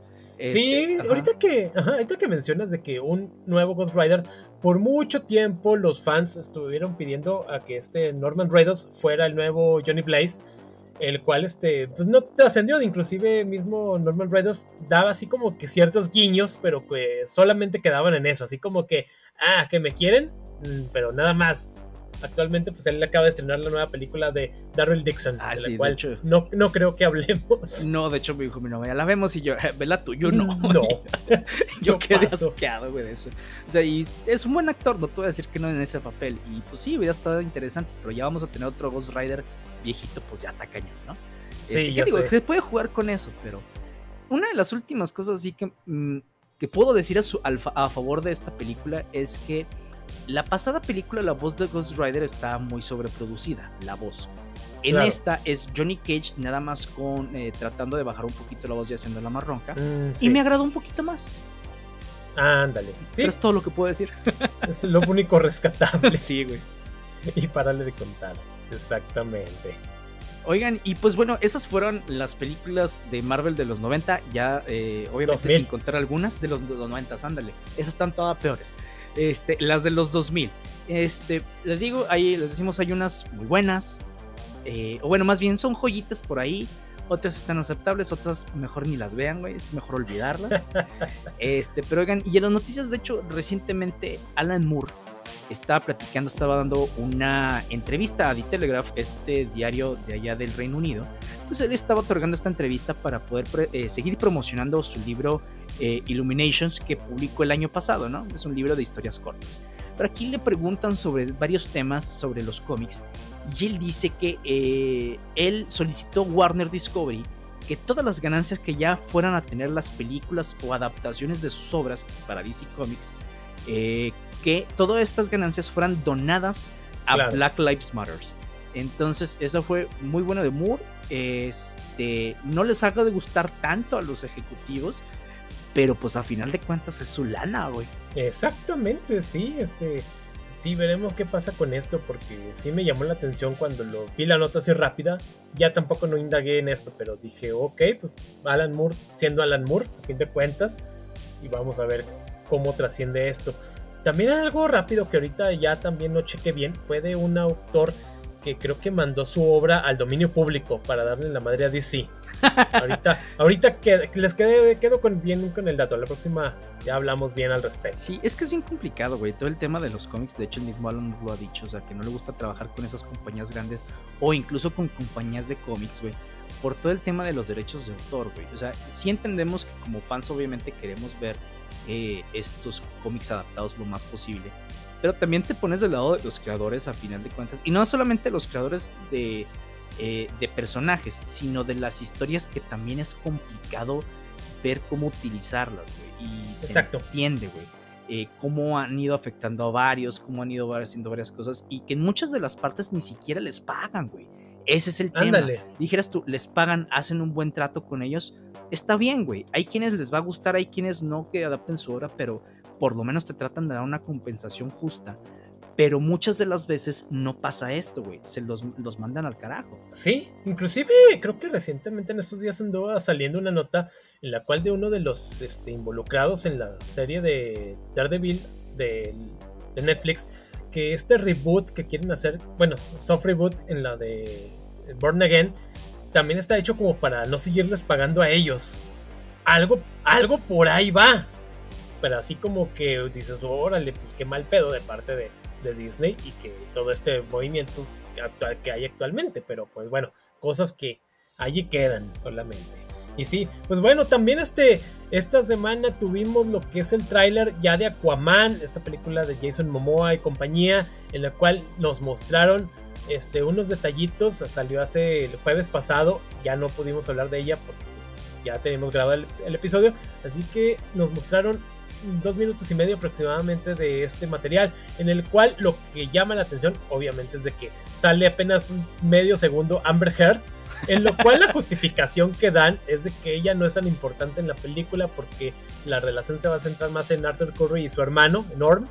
Y pero así, pero guiño guiño, o sea, la quisieron sacar más todavía. sí, porque acá incluso en el tráiler dice, no, tengo que ser eh, ¿cómo se llama? Rey y papá a la vez, dices. Padre, compadre luchón. Ajá, dices, la chinga, y la otra qué, güey, ¿Se, la van a llevar a dónde o qué, o por qué no está con el hijo, o sea, entonces es donde dices de, si la premisa no fuera esa, entiendes que es otro tema. Pero como tiene un hijo ya, güey, entonces sí es de, ah, chinga, ¿y la mamá? O sea, sí, ¿por qué la vas a sacar, güey? Sí, ¿dónde está Mera? O sea, nada más te la ponen ahí dando un chingazo al, como a la pantalla y solamente eso. Pero sí, o sea, la película así como si fuera Johnny Depp. Ándale. acá en el tráiler vemos cómo la película se va a centrar más en Black Manta que quiere ahora su venganza, que consigue este tridente oscuro y que va a causar desmadre en todo lo que es el reino de Atlante y todos los reinos que hay alrededor. Tiene que traer a Orm de nueva cuenta y lo, que te dicen, o sea, eh, va a tener, vi un par de escenas un tanto cómicas que dije, ok, como que espero que la película no sea así pero realmente se ve, es muy visual, es como la primera, se ve espectacular, las escenas están tremendas, o sea, eh, la fotografía se muy bien en esos cuantos segundos que nos mostraron y eso se aplaude. Algo que ahí anda trascendiendo es de que las funciones de prueba, de que dicen que al hijo de Arthur, Curry lo van a desvivir. Digo, para sorpresa de nadie que sabe de los cómics. Para sorpresa de nadie. Yo creo que la gente que dicen que se salió de la sala es gente que no, no lee los cómics, pero los que uno sí le conoce a esto, pues sabe de que, ah, cosas que no me sorprenden, que vayan a pasar. De hecho, es lo que platicamos incluso el, ¿cómo se llama? En el capítulo pasado cuando estábamos hablando sobre el teaser. Claro. En donde, ah, mira, el hijo de Arthur dice, esto no va a terminar mal, porque ya sabíamos que todos lo van a matar. O sea, el niño termina muerto. Así de sencillo. Exacto. ¿No? Entonces, ahorita que la gente es de, ¿cómo que lo van a... Güey, pues, ¿qué no lees los cómics? Y está bien que no los leas, güey, pero pues así pasa. Así las cosas. Es para desarrollarlo, no se apuren. claro, y así que pues bueno, hasta el 20 de diciembre vamos a tener Aquaman, este, pues bueno, vamos a ver qué trasciende con este personaje para el nuevo DCU. Sí, oigan, y precisamente de hecho hace poquito, eh, eh, hablando de DC Comics, eh, estaban entrevistando a Tim Burton y, le comentaron de pues qué pensaba él de que hayan utilizado a la, su versión de Batman y a su versión no utilizada de Superman, eh, de Superman Lives con Nicolas Cage, en, como cameo. Y una como cameo, obviamente, la de Superman, y otra ya el Batman de este Michael Keaton en la película de Flash.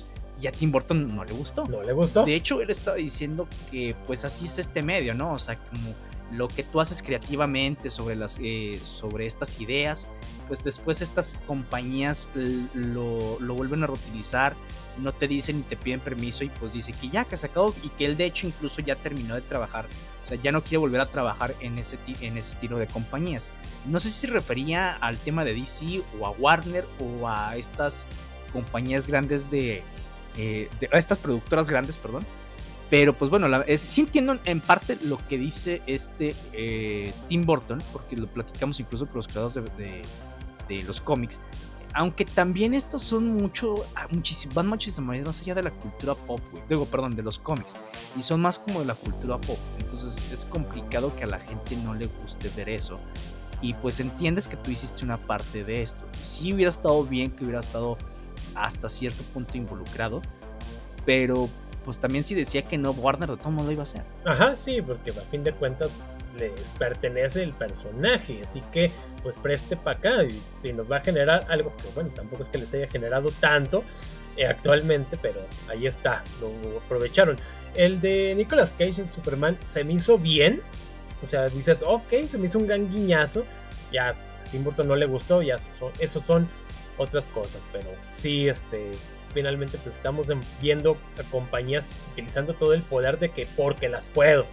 Y bueno, también este, el día de hoy este, salió las primeras fotos de lo saca Entertainment de lo que sería primeras imágenes de la película remake de, con una adaptación un poquito diferente de lo que sería este clásico de culto de los 80s de El Vengador Tóxico, en la cual pues va a contar en el cast Peter Dinklage y Elijah Wood, quien sería el vengador tóxico, además de que va a tener también este aparición lo que sería este Kevin Bacon en el cast. En las películas vemos, bueno, en las eh, fotos vemos como Elijah Wood prácticamente parece Golon. sí, me da risa porque incluso la gente dice, ah, mira, ya le llegó, ya, ya lo contaminó mucho el precioso.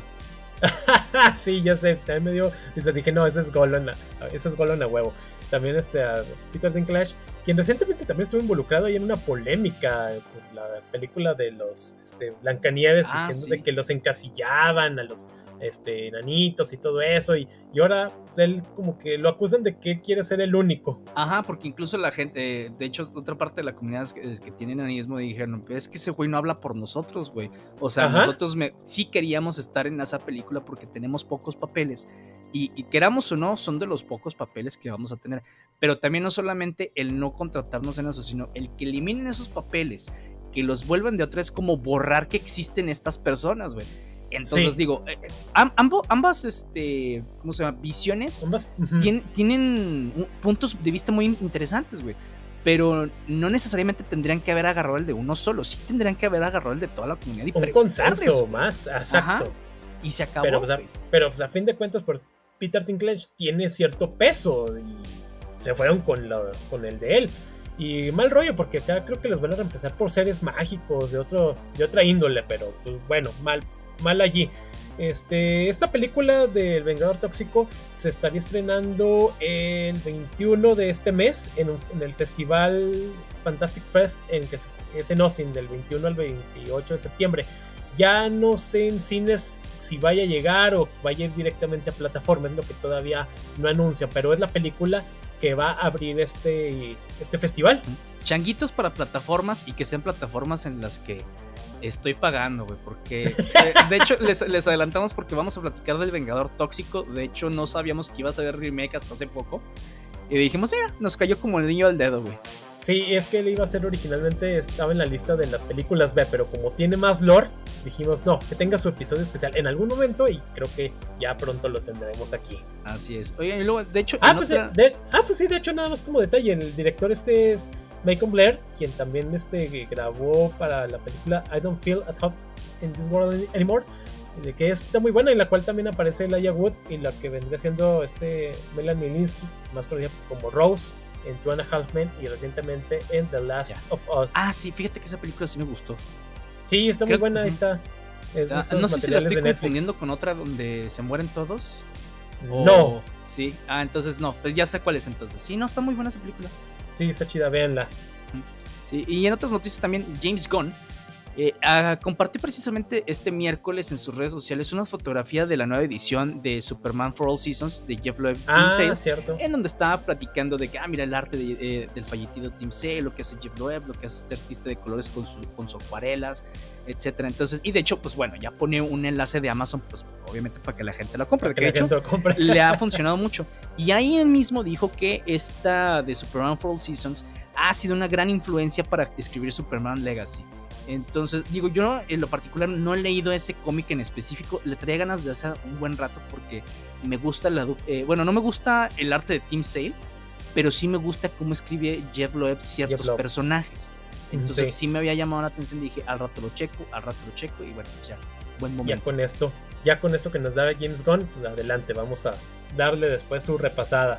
Este, también ya casi para terminar, Netflix ah, en su cuenta de Facebook anunció que ya para el próximo año se estará estrenando la secuela de la película Troll, esta que es de producción noruega, la cual hablamos hace unos meses, como para diciembre, ahí está el episodio disponible, una película que agarra todo el folclore de la cultura este, de este de Noruega, etcétera, estas criaturas y está muy padre y finalmente te deja con un con un concepto de que los humanos somos los malos, pues sí, sí somos los malos. Y te deja con una cliffhanger de que podría haber secuela hasta que ahora que ya nos la confirman que ya está la película en producción o va a estar ya producción, no sé, y, pero ya te la pone mismo Netflix de que 2024 ya va a estar. Sí, fíjate que me gustan estas producciones que hacen diferentes países sobre sus propias leyendas, güey, y que empiecen a ser más distribuidas en distintos medios sí me gustaría de, diferentes, por ejemplo, porque tenemos muchísimas eh, leyendas, no solo, eh, ¿cómo se llama?, ya coloniales, sino precolombinas, en donde me gustaría verlas adaptadas, este, las mayas, las zapotecas, las toltecas, eh, las, las aztecas, etc. y, pero bien adaptadas, porque de repente llegan unas personas que quieren hacer, no magia, pero quieren hacer sus propias adaptaciones a lo estúpido y, y de repente el lore incluso hasta es eh, una falta de respeto para los pueblos indígenas. Entonces, ay, güey, o sea, si lo vas a hacer, hazlo bien, ¿no? Este, y a mí se me hace interesante que no tengamos mucho de eso, por lo menos en México, donde tenemos una cultura muy rica en leyendas. Incluso he visto que de, lo, de sobre todo los eh, escritores que hablan eh, o creadores que hablan sobre este tipo de, de leyendas son es extranjeros, güey. Hay uno que se llama, que no me acuerdo cómo se llama, el cuate que, que, hizo una serie de libros que se llama Azteca, que es precisamente sobre la conquista, bueno, de un cuate que está en la conquista de México, que es del pueblo náhuatl, de, de, los aztecas, de los mexicas. Eh, hay otras que se llama, se me olvida, pero es un libro que quiero leer, eh, que habla sobre un mundo de ciencia ficción y fantasía, pero basado en la cultura náhuatl, Mm, este, en ciertas leyendas mayas. Entonces hay varios así, pero que vienen desde fuera, güey. Desde dentro tenemos muy poco. Y lo que siempre agarramos, la llorona, la madre, es, ah, eso qué, güey. Lo mismo de siempre. Y finalmente también lo que se enfocan simplemente de que cuando agarran todo esto de que, ah, los españoles, malos. sí, o sea. Los mismos. Ajá. Lo mismo de siempre, o sea, no se enfocan en otras partes más ricas que son que, ayudan, que ayudarían a que la gente, el ciudadano común, conozca más, no solamente lo mismo de siempre, el mismo reciclaje, pero pues bueno, ojalá que se animaran a darnos más acerca de cómo eran todas estas, este folclore de las mismas este, culturas que había precolombinas. y también este miércoles 20 de septiembre, eh, por la mañana inició una reunión entre la Alianza de Productores y el Sindicato de Escritores. O sea, esta alianza de productoras eh, que tienen a Warner, a Universal, a varios. Y el Sindicato de Escritores de Estados Unidos, que obviamente está en huelga. Y en esta estuvieron presentes o están eh, presentes los CEOs de Warner, de Disney, de Universal y de Netflix.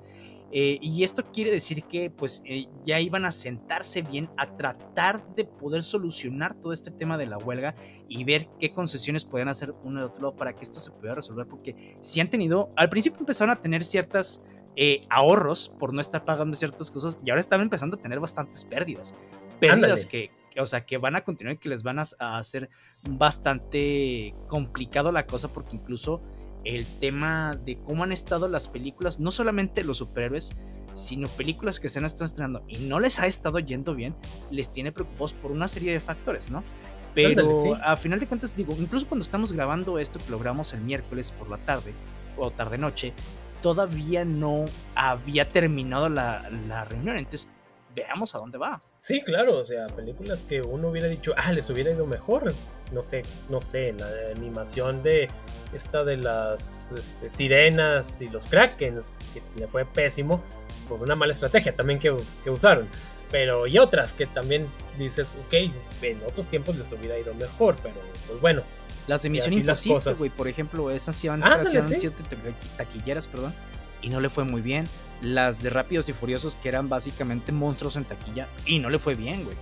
Entonces, sí ha habido películas que dices, ay, güey, qué pedo, o sea, eh, la de Blue Beetle no le, eh, hasta donde ya terminó, no, eh, no recaudó lo que les costó, ya habrá que ver en digital después, pero aún así yo creo que si lo hubieran sacado a buen tiempo y esto también hubieras dicho, ¿por qué no recaudó si era una película decente? La de Calabozos y Dragones también recaudó bien, pero pudo haber recaudado más, güey. Entonces, sí es complicado todo lo que está viendo. Y no, no, es tan complicado de saber por qué. Porque al final de cuentas, o sea, yo también lo he dicho, es, salió una película, dijo, ay, sí se me antoja verla, pero mejor al rato que salga en un servicio de streaming. O sea, Ándale, hasta que mejor la veo así, porque no sé si me va a gustar, güey. Sí, ya hasta que mucha gente empieza a hablar de esa, entonces sí me animo a ver. Es que bueno, también la algo que también cabe que también la sobresaturación, porque como que cada mes ya cada quien, cada compañía quiere tener su propio blockbuster cuando pues, esto era como que más antes, o sea, antes era como que eventos solamente del verano y ahora como que cada mes una. Y eh, si la gente tampoco el bolsillo da como para estar yendo al cine tan seguido. Y es que a veces tienes cuatro películas en una semana y dices, no, güey, no, no voy a alcanzar. Y a la siguiente salieron más y más y dices, no, no puedo, güey, o sea. Es complicado, sí. Somos pobres. Pero en otras palabras. Pero bueno. Bueno, y eso ha sido todo de nuestra parte. Esperamos que les haya gustado el capítulo. No se olviden que sacamos episodio todos los viernes y que nos pueden seguir en nuestras redes sociales en Instagram, TikTok, Threads, Facebook. Y recuerden: Un hombre sin miedo es un hombre sin esperanzas.